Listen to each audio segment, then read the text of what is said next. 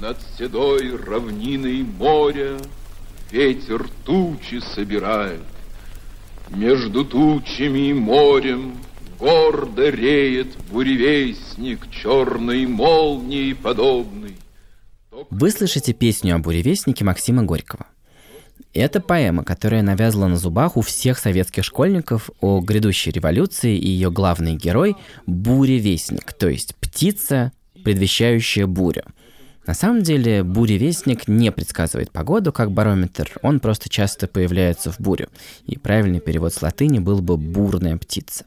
Но есть животные, которые действительно заменяют нам приборы. О них мы сегодня и поговорим. Вы слушаете подкаст «Голый землекоп» студии «Либо-либо» о научных открытиях и людях, которые их делают. Я Илья Кумановский. Привет.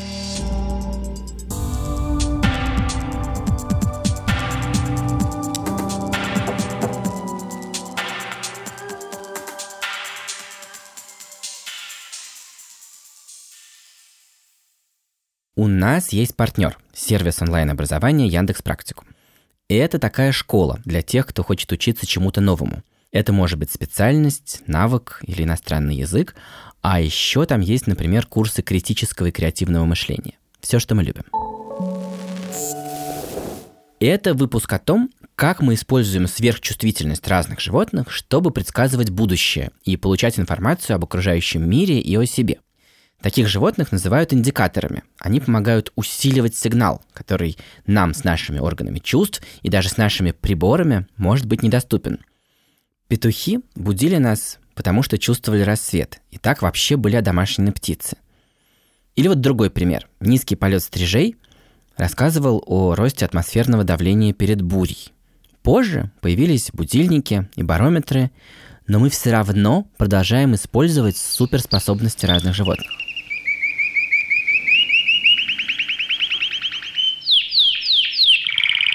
Самая известная такая история, конечно, это канарейки в шахте.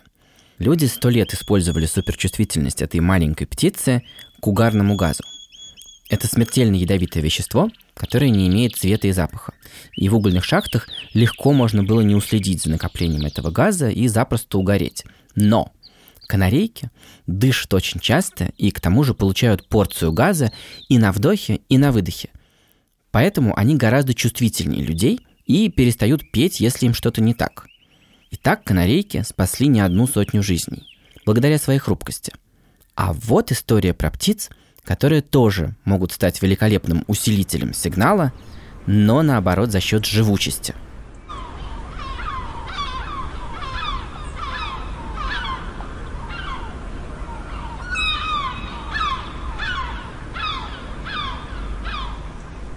Вы слышите крики чаек – записанные в колонии на берегу Атлантического океана в Испании. Эти сигналы звучат хаотично, но группа ученых из Барселоны обнаружила другой сигнал, который можно получить от этой же колонии. Ученые предложили использовать чаячий помет, чтобы оценивать количество опасных бактерий вокруг нас, сальмонелл и кампилобактеров. Они окружают нас незаметно и вызывают кишечные инфекции, иногда устойчивые к антибиотикам – и можно вести обычный мониторинг э, канализации и помоек, но там можно ничего не найти. А вот сбор помета на колониях чаек, которые питаются на тех же наших помойках, дает отличный сигнал, потому что чайки очень живучие и отлично размножают в себе такие бактерии, они им нипочем.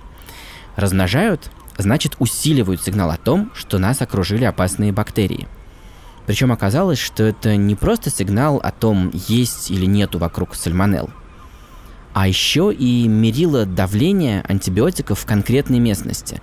Насколько у нас запущена ситуация с бесконтрольным выписыванием антибиотиков или покупкой их без рецепта. Там, где процветает такой подход, там и в помете чаек будет больше устойчивых к антибиотикам бактерий.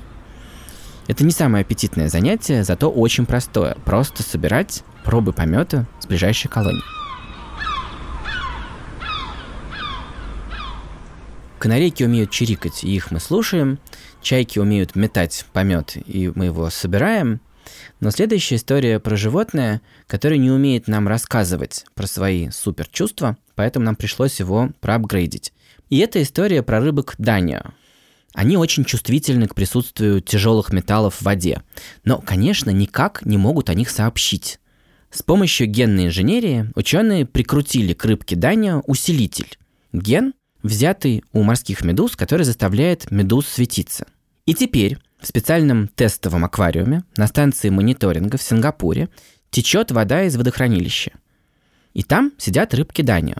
В момент, когда содержание опасных веществ в воде повышается, у такой рыбки начинается безмолвный стресс, но благодаря генной инженерии она вспыхивает ярко-зеленым медузьим светом, и это засекает специальный компьютер. Главное животное, суперчувствительность которого люди используют уже много тысяч лет, это собака. Она помогает на охоте, охраняет дом, находит потерянные вещи и контрабанду, спасает людей из-под завалов и в горах – а в последние годы собачий нюх все чаще используют для диагностики болезней. Меня зовут э, доктор Андреас Мершин. Э, по-русски это Андрей Мершин. Я родился в Москве, вырос в Греции и работаю в MIT в Америке ученым.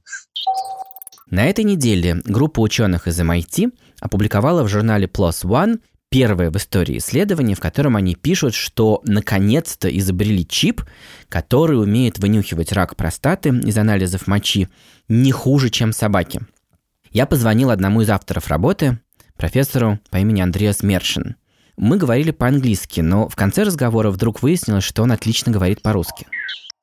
Я хочу с вами поговорить по-русски, потому что я, я не, не умею эм, говорить насчет науки на русском языке. У меня терминологии нет, но я могу так договориться могу.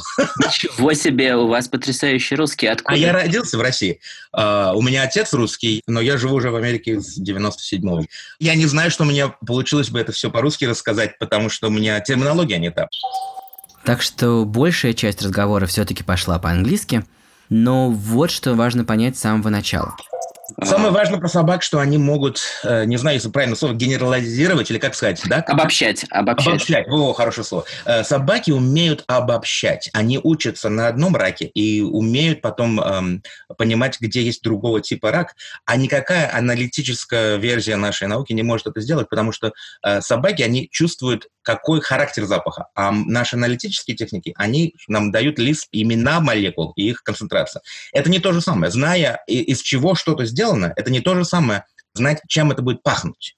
Ага. Собаки делают это на запах. Они знают, как рак пахнет. Они знают, чего он, этот запах сделан, из, из чего он сделан. Им это не важно. они не химики. Собаки не химики, они просто нюхают. Много лет назад Андреас Мершин узнал об удивительной истории про собаку, которая была натренирована на обнаружение рака мочевого пузыря у людей. И это изменило его жизнь. That is a very famous case. This dog that was um, это очень известный случай. Эта собака упорно неправильно диагностировала одного пациента – Точнее сказать, не пациента. Это был человек из контрольной группы. Кто-то пришел в больницу, чтобы провериться, и ему заодно сказали, все хорошо, у вас нет рака мочевого пузыря, но мы возьмем у вас анализ мочи и будем натаскивать на него собаку, ну, чтобы она понимала разницу. Но проблема была в том, что собака упорно указывала на анализы этого человека. Об этой собаке вышла даже публикация. Исследование показало эффективность в 41%. Шанс угадать случайно был 14%, а собака отгадывала с точностью в 41%. Это в три раза выше. Хорошо, да? Но не отлично, а просто хорошо. Отлично не получалось как раз из-за того не пациента. Этот человек, конечно, запаниковал и пошел снова сдавать анализы. И снова, и снова, пока на какой-то из разов анализы не показали раннюю стадию рака мочевого пузыря. То есть получилось, что собака обнаружила рак раньше, чем наши лабораторные методы, и, возможно, спасла человеку жизнь. Об этом случае были написаны книга и куча статей, и позже Андреас Мершин узнал еще о другой собаке, тоже натренированной на поиск рака мочевого пузыря, которая учуяла у пациента другой рак – опухоль груди.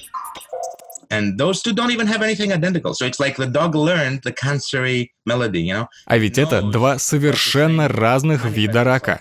Получается, собака как бы выучила мелодию рака. Она знает, как он проявляется на самом деле на любых пробах, которые ты ей даешь. Эти две вещи поменяли мое представление о том, чем я в этой жизни должен заниматься. Я решил, что засуну собак к нам в телефоны. Итак, с чего начинается решение такой задачи?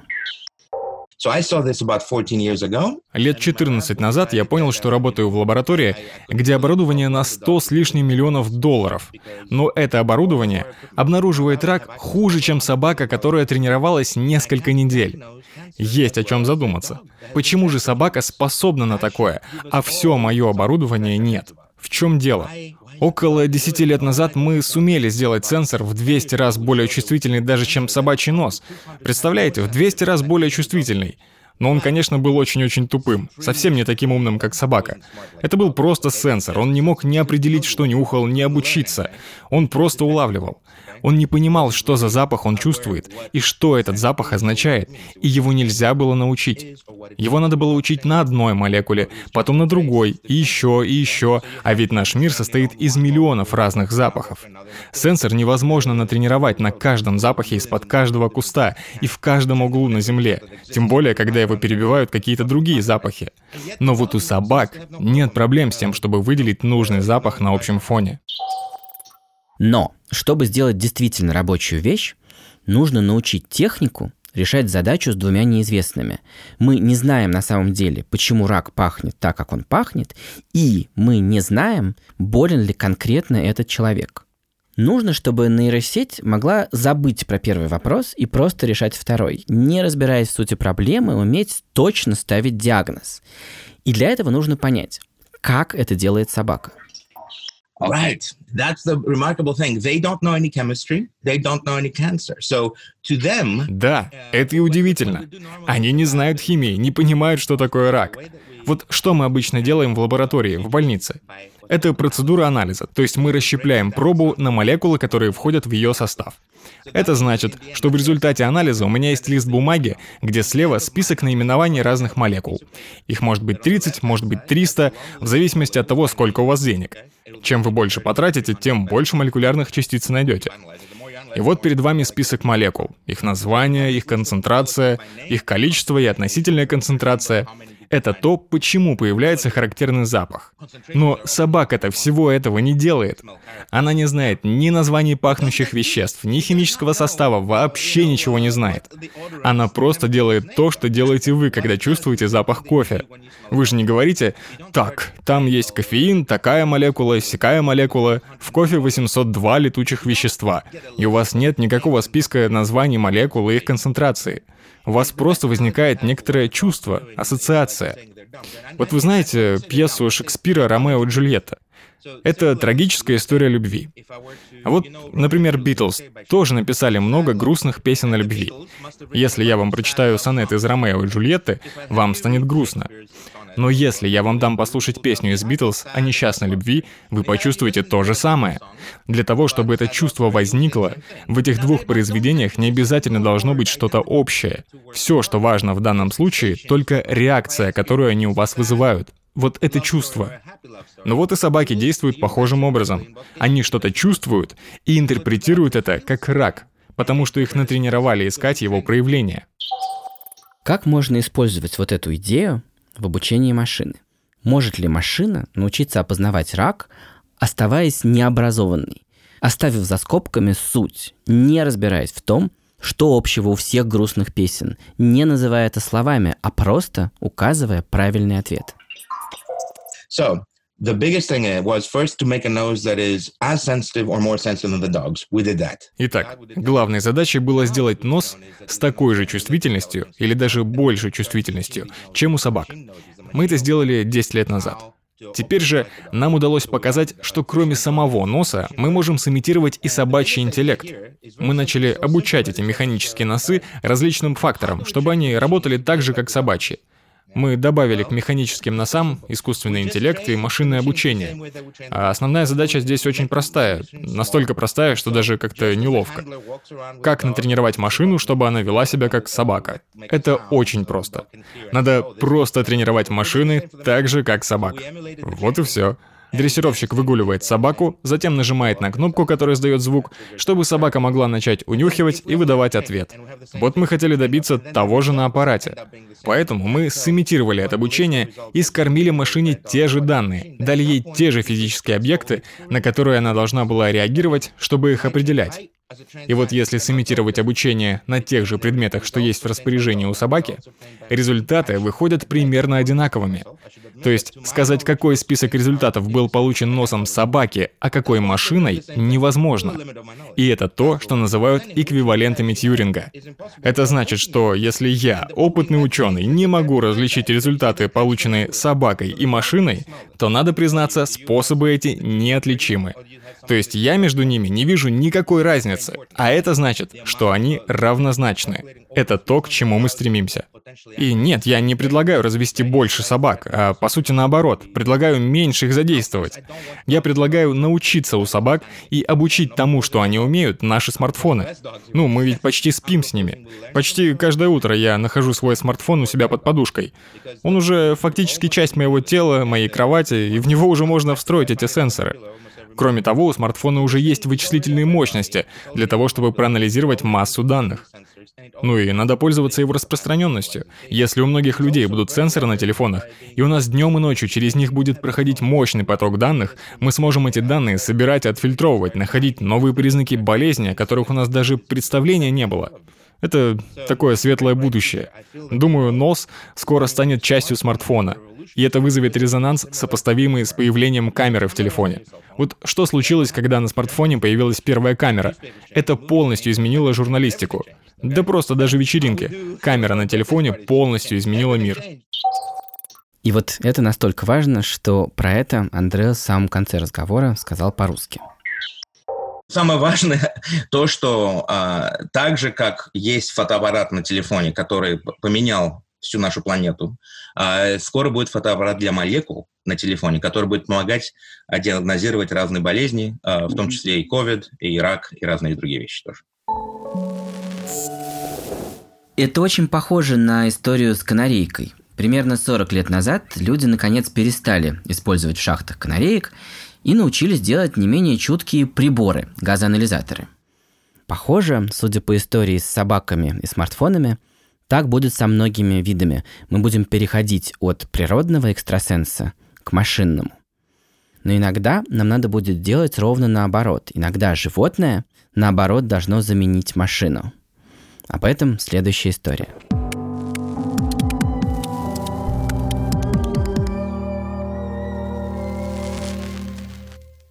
Нам нужно следить за поведением земной коры, в том числе на дне океана. Например, в таком особенно опасном месте, в восточной части Тихого океана, где из-за стыка тектонических плит в любой момент может произойти землетрясение, а за ним может быть и цунами. Люди установили там множество подводных сейсмических станций и с помощью специальных пушек как бы прощупывают движение морского дна. То есть они слушают, как звук пушек распространяется в толще воды и сравнивают с тем, как распространяется этот же звук в толще земли по дну. Эти пушки звучат вот так. Казалось бы, не очень громко, но на самом деле это один из самых громких антропогенных звуков в океане, и он разносится на сотни километров и вызывает стресс у китов и вообще загрязняет океан. И вот ученые придумали, как использовать для защиты китов самих китов. На прошлой неделе в Science вышла работа ученых из Университета штата Орегон. Они пишут, что эти самые сейсмические станции – фиксируют еще и одни из самых громких природных звуков в океане. Это звуки кита финвала, которые распространяются в воде на сотни километров.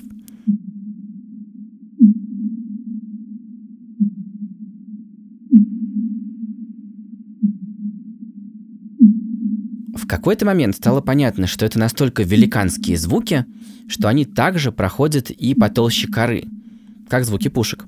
И осталось только затащить все эти данные в уже существующие системы расчета. Авторы пришли к результату. Полностью заменить стрельбу из пушек нельзя, но можно очень большую часть шума делегировать финвалом. Только надо натренировать, опять-таки, естественно, системы искусственного интеллекта для локализации и анализа звуков китов.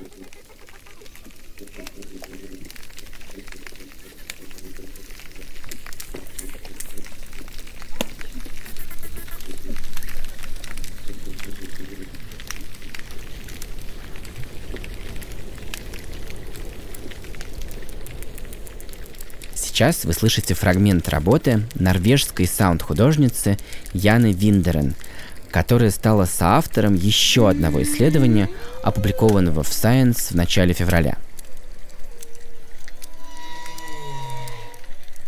Группа ученых из 11 стран провела анализ влияния шума на состояние экосистем.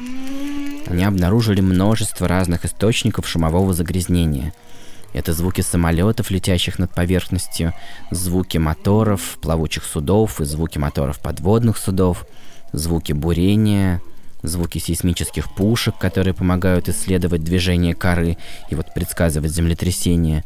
Страдают морские млекопитающие, страдают птицы и, как выясняется, даже рыбы, медузы и кораллы. И вот Яна Виндерен, которая всю жизнь записывает звуки под водой, собрала такую компиляцию, из которой слышно, как звуки здорового океана постепенно сменяются антропогенной какофонией.